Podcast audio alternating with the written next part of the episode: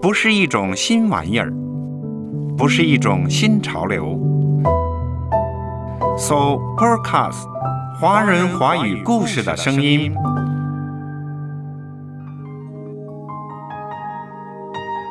欢迎收听玻璃心。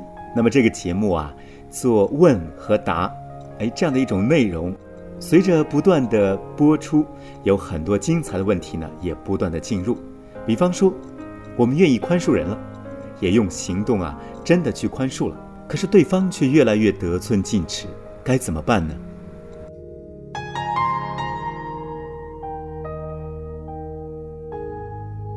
我是徐老师。有一位朋友写信来说：“我再也不操练宽恕了。你不知道啊，我越宽恕，他越得寸进尺。很可惜，这位朋友没有告诉我们，他的朋友到底得罪了他什么事情，让他越宽恕，他越得寸进尺。”所以，他问的这个问题，我们就来替他想象好了。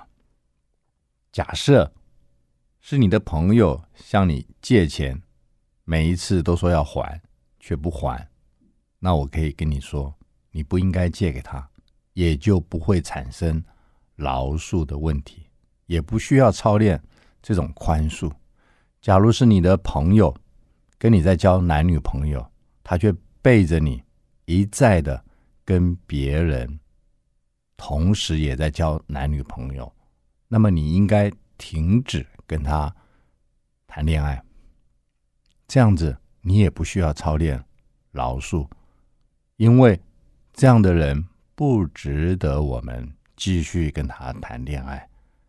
假设是你的朋友、同事，每一次都把你的好主意偷走了。事后却一再恳求你饶恕，你下一次又是如此，我只能说你在引诱你的朋友犯罪。你不是要饶恕他，你是应该在神面前检讨你自己，为什么做事情没有智慧？所以，我们为什么会让朋友会得寸进尺呢？如果有人。今天从你口袋里拿了十块钱，你根本都不吭声。下次他拿五十块钱，你又不吭声，然后你又生气。第三次他从你口袋里拿走一百块，这根本不是饶恕的问题。So Podcast，华人华语故事的声音。今天玻璃心呢，与你谈论的问题呢，就是关于。当我宽恕了一个人，可是对方却得寸进尺，这种情况下，我当如何做？徐牧师今天举了一个例子，关于交通警察的。你听到现在会不会觉得，嗯，我猜到他要说什么了？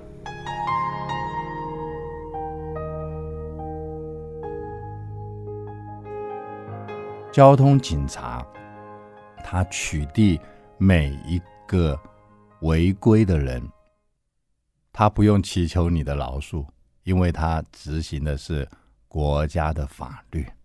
所以各位听友，很多时候我们会觉得，我们不想操练宽恕。上帝他用什么方法来帮助我们宽恕呢？上帝怎么宽恕我们？上帝永远饶恕我们这个人，可是对于我们所犯的。每一个错误，上帝都不宽恕，直到我们认错了、悔改了。无论我们犯的是多么大的错误和罪恶，上帝借着耶稣基督完全饶恕我们。可是，哪怕是一个说谎的小错，上帝都借着圣灵不断的要提醒人认错。一个人认错以后。才能得到饶恕，所以你的朋友如果一错再错，一犯再犯，你是宽容他，其实你跟他犯的是同样的错误。如果你是一个老师，你的学生一再的作弊，你却一次又一次的宽恕他，你却没有引导他来认错的话，那么我可以说你是纵容，你根本不应该有这种饶恕他，他却得寸进尺的问题。所以各位亲友，我们很难说。谁能够得到真正的饶恕？但是上帝先饶恕了你，你就能够饶恕别人。我们如果没有爱，我们就对别人的错误很难接受。如果你有爱，可是圣经上却是说，爱若没有智慧，就是愚昧。所以，如果你的朋友一再感情出轨，你却一再的是纵容，这是愚昧。你从头到尾不曾饶恕过他。